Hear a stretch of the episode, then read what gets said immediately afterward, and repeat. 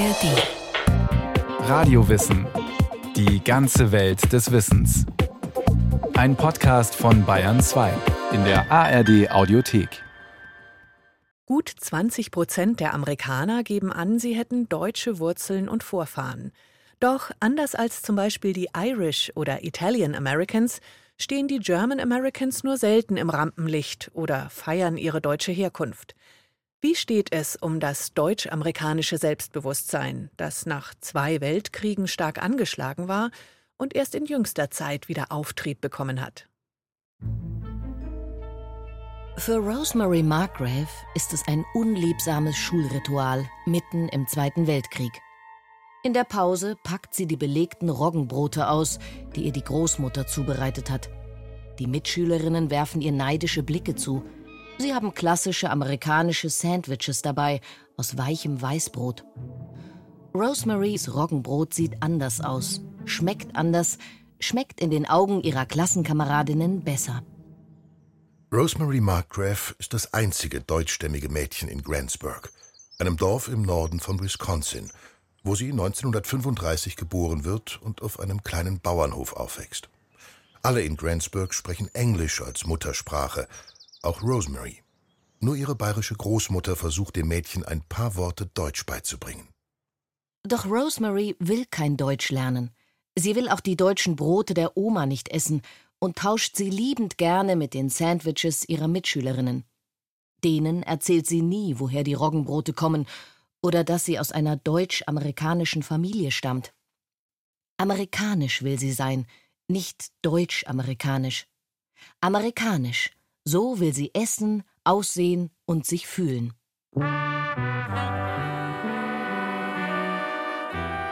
Rosemarys Beispiel ist typisch für den schwierigen Umgang mit der deutsch-amerikanischen Identität, die nicht zuletzt durch die beiden Weltkriege in einer Identitätskrise mündete. Die hat auch die deutsch-amerikanische Historikerin Kathy Jolowitz, Jahrgang 1939, am eigenen Leib erfahren. Wir wollten uns als Kinder amerikanisch fühlen, klar. Sie dürfen nicht vergessen, im Zweiten Weltkrieg war es schwierig für deutsch-amerikanische Eltern mit ihren Kindern, denn ein Drittel der US-Soldaten hatte deutsche Vorfahren. Unser Stammbaum war vielleicht deutsch, aber unser patriotisches Herz schlug für Amerika. Kathy Cholowitz wächst in New York City auf, an der Upper East Side von Manhattan – in einem Viertel, das bis in die 1960er Jahre von deutschsprachigen Auswanderern verschiedenster Nationen geprägt ist. Yorkville, auch Klein-Deutschland genannt.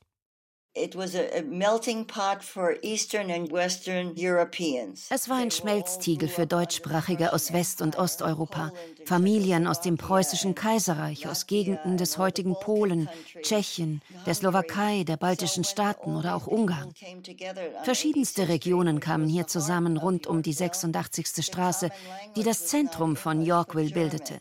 Menschen vereint durch die deutsche Sprache. Viele trugen Tracht, auch Dirndl und Lederhosen.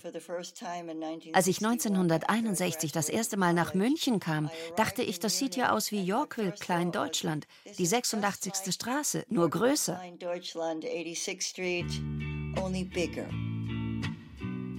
Doch als Kathy Jolowitz in den 1960er Jahren zum ersten Mal nach Deutschland reist, ist das Yorkville ihrer Jugend bereits im Niedergang.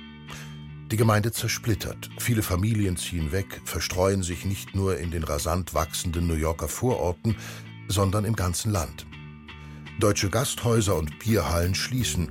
Geschäfte mit typisch regionalen Lebensmitteln werden immer weniger. Bereits Ende der 1960er Jahre ist das New Yorker Kleindeutschland so gut wie verschwunden. Anders als Chinatown oder Little Italy. Die deutschen Wurzeln aber stecken in den Stammbäumen vieler Amerikanerinnen und Amerikaner. Bei den Volkszählungen und den sogenannten American Community Service wird auch die ethnische Herkunft abgefragt. Über 45 Millionen US-Bürger gaben dabei 2015 German als ihre Hauptabstammung an. Damit zählen die Deutschamerikaner zu den größten ethnischen Bevölkerungsgruppen in den Vereinigten Staaten. Aber anders als die irischstämmigen, die Irish Americans oder die italienischstämmigen, die Italian Americans, treten die German Americans nur selten ins Rampenlicht und damit ins öffentliche Bewusstsein. Sind sie also eine schweigende Mehrheit, auf Englisch eine Silent Majority?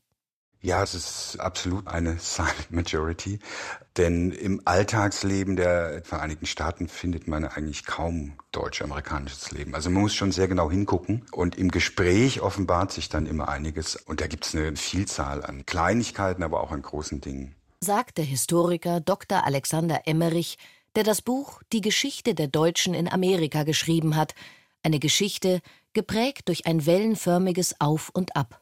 Es gab die großen Auswanderungswellen im 19. Jahrhundert. Das ist sozusagen ist die große Masse der Deutschen, die in die Vereinigten Staaten ausgewandert sind. Aber es gab auch im 17. und 18. Jahrhundert bereits Auswanderungen.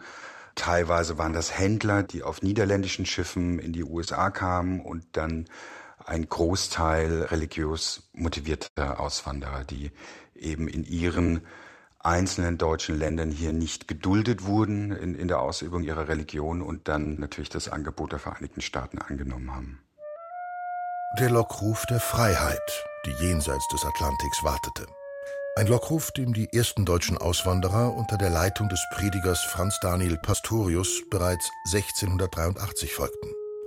Sie ließen sich in Pennsylvania nieder und gründeten Germantown, heute ein Stadtteil von Philadelphia. Da ihr Schiff, die Concorde, am 6. Oktober 1683 den Hafen von Philadelphia erreichte, wird der 6. Oktober bis heute als German American Day gefeiert. Als einheitliche Volksgruppe sind die Deutschamerikaner dabei nie aufgetreten, sondern fühlten sich eher ihrer jeweiligen Glaubensgemeinschaft zugehörig, den Calvinisten, Lutheranern, Katholiken oder Juden. In ihrer Heimat waren sie zudem weniger durch eine deutsche als durch eine regionale Identität geprägt. Also das ist ein sehr interessanter Punkt, denn es gab in diesem Sinne ja kein Deutschland. Ne? In der Zeit der großen Auswandererwellen war die Identität aus heutiger Sicht sehr regional. Also man hat sich als Schwabe oder Bayer gefühlt, äh, weniger als Deutscher, weil das gab es im Vergleich zu England und Frankreich in diesem Sinne nicht. Und erst in der Fremde, wo man dann natürlich auf verschiedenste Einwandererkulturen getroffen ist, hat man festgestellt, dass man als Schwabe mehr mit den Bayern gemeinsam hat, als jetzt beispielsweise mit Skandinavier oder Iren. Und hat dann dort eine Art deutsche Identität herausgebildet, die natürlich aber losgelöst vom Mutterland zu betrachten ist. Ne? Das ist dann immer so, man hat diesen radikalen Entschluss, die Heimat zu verlassen, ja getroffen. Das macht ja was mit einem Menschen, emotional, kulturell, mental. Davon hat man sich gelöst, aber gewisse Elemente natürlich durch Erziehung und Erfahrung auch in sich behalten. Und diese Elemente, die haben die Schwaben in den Bayern gefunden, die Bayern in den Friesen und die Friesen in den Pfälzern, so dass man von einer gemeinsamen deutschen Identität im Ausland sprechen kann. Heute würde ich sagen, von einer deutsch-amerikanischen Identität. Vor allem im 18. und 19. Jahrhundert werden Germantowns quer über die USA verteilt gegründet. Der Großteil der Deutschamerikaner siedelt sich im sogenannten Deutschen Gürtel an, von Pennsylvania im Osten über den mittleren Westen, insbesondere Wisconsin, mit Ausläufern in die umliegenden Staaten. Rund um Pennsylvania lassen sich viele Familien aus der Pfalz nieder, mit einem Pfälzer Dialekt, der bis heute als Pennsylvania Dutch erhalten ist. Wie bist? Wie geht es dir? Das ist uff zu dir. Wie du willst. Manche Deutschamerikaner spielen eine zentrale Rolle für die Geschichte der Vereinigten Staaten. Etwa der in Magdeburg geborene Friedrich Wilhelm von Steuben, seines Zeichens preußischer Offizier. Er geht 1777 während des Unabhängigkeitskriegs gegen die Briten nach Amerika und reorganisiert die marode Armee von George Washington. Baron Steuben wird mit seinem strategischen Geschick entscheidend für den siegreichen Ausgang des Kriegs und letztlich die Unabhängigkeit der Vereinigten Staaten. Politisch einflussreich werden auch die sogenannten 48ers.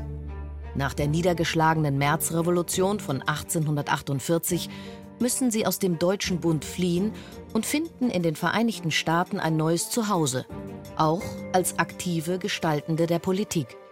Die 48er unterstützen lautstark die Abschaffung der Sklaverei und stellen sich hinter Abraham Lincoln und die neu gegründete Republikanische Partei. Unter ihnen wird Karl Schurz zum prominentesten Deutschamerikaner, der später zum Senator von Missouri aufsteigt und schließlich zum Innenminister der Vereinigten Staaten. Karl Schurz Name steht natürlich auch auf den Eingangsstufen des German American Heritage Museums, das seit 2010 in Washington, D.C. an das deutsch-amerikanische Erbe und seine Geschichte erinnert. Die Treppen des Eingangsbereichs zieren die Namen verdienstvoller Deutsch-Amerikaner. Etwa Löb Strauß, der Franke aus Buttenheim, der 1848 nach Amerika auswanderte, sich in Levi Strauß umbenannte und in San Francisco die Minenarbeiter mit Kleidung versorgte. 1873 lässt er die Urversion der Jeans patentieren. Die Levi's. Reißfest, langlebig, bis heute ein Verkaufsschlager. Weitere Namen Henry John Heinz, der Gründer des gleichnamigen Ketchup-Imperiums, oder Eberhard Anhäuser aus Kreuznach in Rheinland-Pfalz, der zum Bierbaron von St. Louis in Missouri aufstieg. Zu kurz kommt aber die Würdigung der bedeutenden Deutsch-Amerikanerinnen, bedauert Katja Sipple, die das German American Heritage Museum leitet. So wurde beim Design des Eingangsbereichs an Karl Schurz gedacht, aber dabei seine Frau vergessen. Margarete Meyer-Schurz, die eben diejenige war, die den Kindergarten aus dem deutschsprachigen Raum in die USA gebracht hat, damals in Wisconsin, Gründerin der ersten Frauenzeitung, übrigens eine deutschsprachige Frauenzeitung, die sich bereits um 1850 für das Wahlrecht und die Emanzipation der Frauen eingesetzt hat. Seine Frau hat man leider ausgelassen. Ganz unfair. Doch den Einfluss von Margarete Meyer-Schurz und generell der deutsch-amerikanischen Kultur für die amerikanische Geschichte mehr ins Bewusstsein zu bringen, daran arbeitet Katja Sipple, die selbst in Bayern aufgewachsen ist, aber seit langem in den Staaten wohnt und die amerikanische Staatsbürgerschaft hat. Seit 2017 kümmert sie sich um das Museum in Washington, D.C., in dessen Dauerausstellung Kunstwerke, historische Fotografien und Dokumente von und über die deutsch-amerikanische Gemeinde zu sehen sind. Darunter auch Kurioses wie eine 150 Kilogramm schwere gigantische Büste von Georg Friedrich Händel, die einst als Hauptpreis für einen Gesangswettbewerb gestiftet wurde. Gerade deutsche Gesangsvereine hatten Mitte bis Ende des 19. Jahrhunderts in den USA enormen Zulauf. Wenn man bedenkt, diese ganzen Gesangsvereine, das ganze Vereinswesen, die Art, dass man am Sonntag feiert, familiäre Ausflüge macht, das haben alles deutsche Einwanderer mitgebracht. Bis dato wurde in den USA der Sonntag eher puritanisch begangen, in Stille und Besinnlichkeit. Aber so dieses, jetzt geht man mal raus, man geht wandern, man macht einen Ausflug, man geht vielleicht Kaffee und Kuchen essen oder in einen Biergarten das wurde alles im 19. Jahrhundert durch Deutsche ins Land gebracht. Die Hochphase der deutschstämmigen Immigration wird in den 1880er Jahren erreicht. Fast eineinhalb Millionen Deutsche verlassen damals ihre Heimat, um sich eine neue Zukunft in den Vereinigten Staaten aufzubauen. Doch der politische Umschwung in Europa und der aufkeimende Nationalismus unter Kaiser Wilhelm II., der 1888 an die Macht kommt, führen zu einem Umdenken. Die Auswanderungszahlen gehen stark zurück, während Ressentiments gegen die deutsche Kultur und den Kaiser als militaristisches Feindbild in den USA zunehmen, vor allem nach Ausbruch des Ersten Weltkriegs. Als die USA im April 1917 als Gegner des Deutschen Kaiserreichs in den Ersten Weltkrieg eintreten, attackiert Präsident Woodrow Wilson die Bindestrich-Mentalität vieler Einwanderer. Er fordert sie auf, in diesen Krisenzeiten nicht beides sein zu wollen, Deutsche und Amerikaner, sondern durch und durch Amerikaner zu 100 Prozent. Acht Millionen Deutschstämmige leben zu diesem Zeitpunkt in den Vereinigten Staaten. Über 2,5 Millionen von ihnen sind in Deutschland geboren. Der Kaiser sieht aber alle Deutschen, egal ob emigriert oder nicht, als Untertanen des Kaiserreichs mit all den dazugehörigen militärischen Verpflichtungen. Die Folge? Vielerorts werden Deutsche als mögliche Spione des Kaisers verdächtigt, vor allem als in US-Militärstützpunkten in Neuengland mysteriöse Feuer ausbrechen. Deutsche, die sich öffentlich zu ihren Wurzeln bekennen und für das Deutsche Reich Partei ergreifen, werden beschimpft, in einigen Städten sogar geteert, gefedert und aus der Gemeinde verbannt. Ein extremer Fall von Lynchmord macht landesweit Schlagzeilen. Minenarbeiter in Illinois greifen sich den Deutsch-Amerikaner Robert Prager und beschuldigen ihn als Spion für den Kaiser zu arbeiten. Die Meute zwingt ihn, patriotische Lieder zu singen, niederzuknien und die amerikanische Flagge zu küssen. Als Prager auf seiner Unschuld besteht, wird er erhängt, mit der Flagge als Strick um den Hals.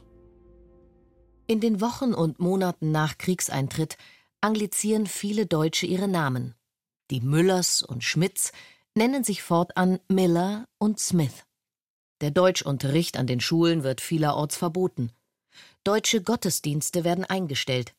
Ebenso verschwinden viele Zeitungen, die in Deutsch für Deutschamerikaner gedruckt wurden. Statuen von Johann Wolfgang von Goethe und Friedrich Schiller werden beschmiert oder entfernt. Deutsche Parkanlagen, Schulen, Straßennamen und auch Städtenamen umgetauft. Aus Berlin in Iowa wird Lincoln, Iowa. Germantown in Nebraska nennt sich seitdem Garland, Nebraska. Selbst Lebensmittel werden umbenannt, wie Alexander Emmerich in seiner Geschichte der Deutschen in Amerika recherchiert hat. Sauerkraut geht eine Zeit lang als Liberty Cabbage über den Ladentisch, als Freiheitskohl. Und aus den Frankfurter Würstchen, den Frankfurter Sausages, wird der Hotdog. Das war eine Zeit, in der Kommunikationskampagnen zum ersten Mal im großen Stil eingesetzt wurden, um auch auf die Bevölkerung einzuwirken. Also es gibt verschiedene Plakate und auch Propagandafilme, wo Deutschsein eben als schlecht und böse dargestellt wurde, auch als brutal und unmenschlich. Und wenn man in der dritten Generation in einem fremden Land lebt, sozusagen nur noch die Urgroßmutter oder Großmutter von der Heimat sprechen hört, Deutschland nie gesehen hat und eigentlich ganz zufrieden ist, weil man im Schnitt wahrscheinlich ein besseres Leben hat als in, in der deutschen Heimat. Man ist ja aus sozioökonomischen Gründen, Hunger, Armut ausgewandert. Wenn das geschehen ist, dann äh, identifiziert man sich natürlich mehr mit der neuen, also der Empfängerkultur der Amerikaner, als mit dem Ursprung. Die in Hannover geborene, 1881 emigrierte Fernande Richter bringt unter dem Pseudonym Edna Fern ihre Zerrissenheit zum Ausdruck in dem Gedicht Deutsch-Amerikaner. Im tiefsten Herzen deutsch geblieben und doch so fremd dem deutschen Blut. Kein rechtes Hassen, rechtes Lieben, das ist der Fluch, der auf uns ruht. Während der Zeit der Weimarer Republik versuchen manche Deutschamerikaner, den Stolz auf die deutsche Kultur und ihre Verdienste in den Vereinigten Staaten wieder zu stärken. Im Andenken an den Helden der Revolution, Baron Steuben, gründen sie die Steuben Society, um für Frieden und Völkerverständigung zu werben und um die deutsch-amerikanischen Beziehungen zu verbessern. Bemühungen, die durch den Aufstieg der Nationalsozialisten und den Ausbruch des Zweiten Weltkriegs zunichte gemacht werden. Die New Yorker Historikerin Kathy Cholowitz erinnert sich an ihre Kindheit im Stadtviertel Yorkville. Eine Erinnerung, die sie in Ausstellungen und diversen Publikationen aufrechterhält.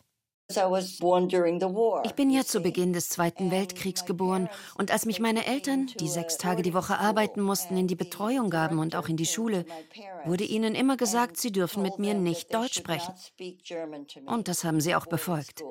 Ich habe dann zum ersten Mal Deutsch an der Universität gelernt, in den 1960ern, denn auch zuvor an der Highschool war es noch verboten. An keiner Schule konntest du Deutsch lernen. Und auch der Gang ins Kino wird für Kathy Cholowitz als Teenager nicht immer einfach.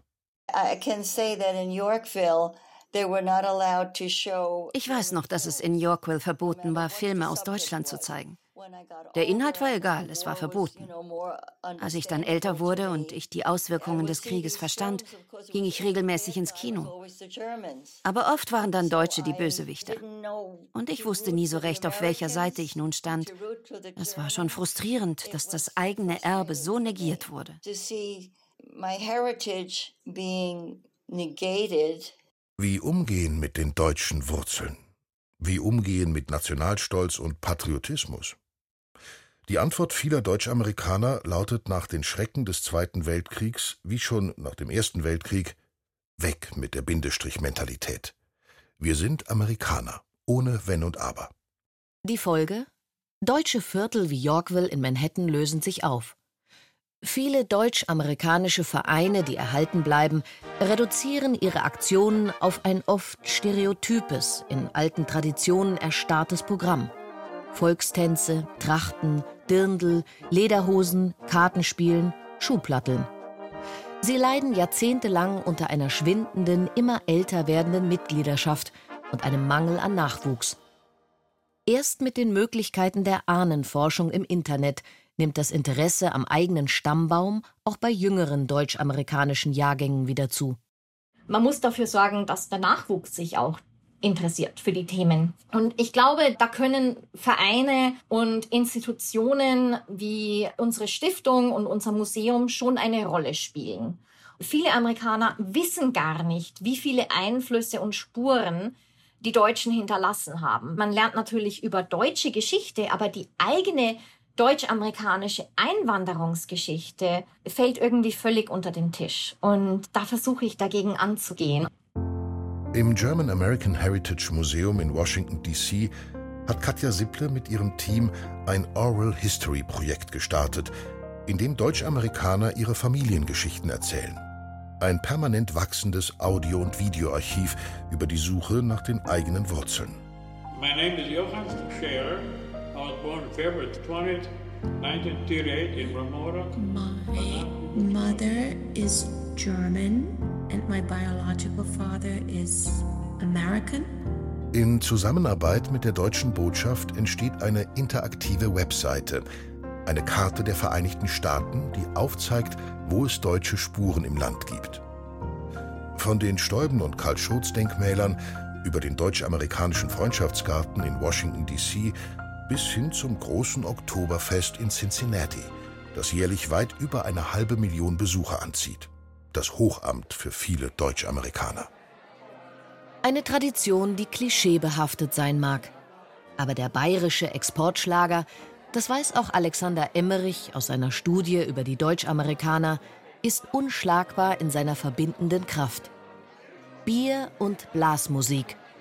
Das lockt auch im 21. Jahrhundert die Jugend unter den German Americans. Also ich habe gerade neulich einen YouTube-Kanal entdeckt von vier jungen Kaliforniern, die eine Blasmusikkapelle, würde ich eigentlich fast sagen, äh, gegründet haben und mit amerikanischem Akzent voller Stolz deutsche Blasmusiklieder spielen, während wir vielleicht das fast befremdlich finden außerhalb des Oktoberfests, aber die sind total happy, dass sie das entdeckt haben vielleicht über ihre Vorfahren.